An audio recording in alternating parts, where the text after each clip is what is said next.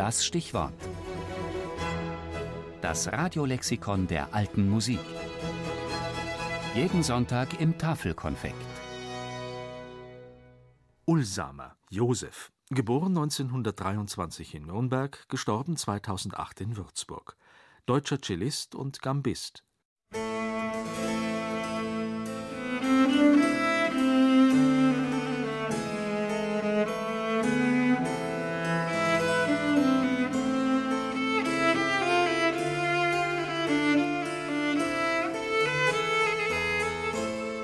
Begabter Cellist von feiner Musikalität mit hochentwickeltem Klangsinn, routinierter Kammermusikspieler, besonders brauchbar als Continuo-Cellist. So heißt es im Personalbogen Josef Ulsamer des Bayerischen Rundfunks vom Oktober 1949. Der Musiker war damals 26, hatte in Nürnberg Cello und in Erlangen Musikwissenschaft studiert und er war Privatschüler von Christian Döberreiner, der 1936 die erste Viola da Gamba Schule verfasst hatte.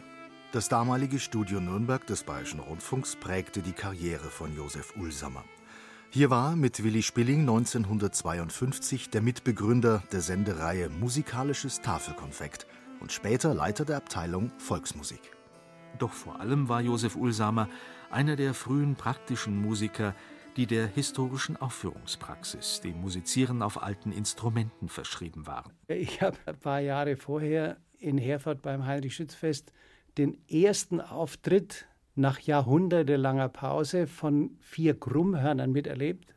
Der Steinkopf damals hat die aus alten Küchenstühlen und den Beinen von Küchenstühlen und Küchentischen hat er Krummhörner gebastelt. Und es war damals in dem Konzert ein wohlwollender Lacherfolg.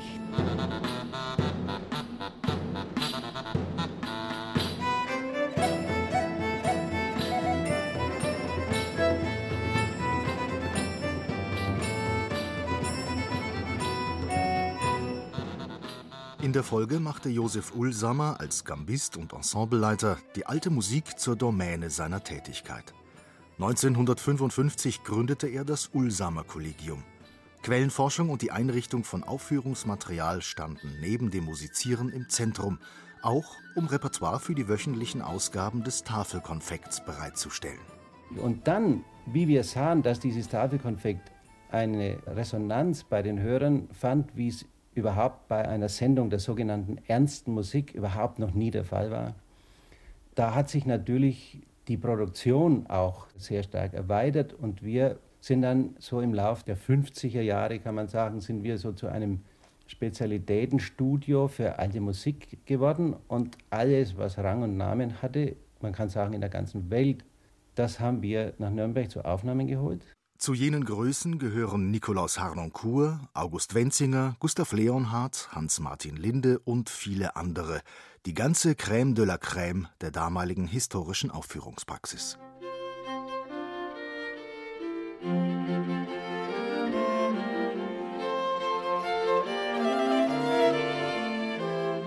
Josef Ulsamer. Am Ende war er ein mit internationalen Preisen und Auszeichnungen hochdekorierter Künstler. Professor für Gambe an der Musikhochschule Würzburg, Leiter der dortigen Abteilung für historische Instrumente. Seine rund 80 Schallplatten mit alter Musik wurden mehrfach mit dem Grand Prix du Disque ausgezeichnet. Seine ungezählten Rundfunkaufnahmen zählen nach wie vor zu den Preziosen im Schallarchiv des Bayerischen Rundfunks. Josef Ulsamer. Er war ein wegweisender Pionier der historischen Aufführungspraxis und eine ihrer frühen Koryphäen.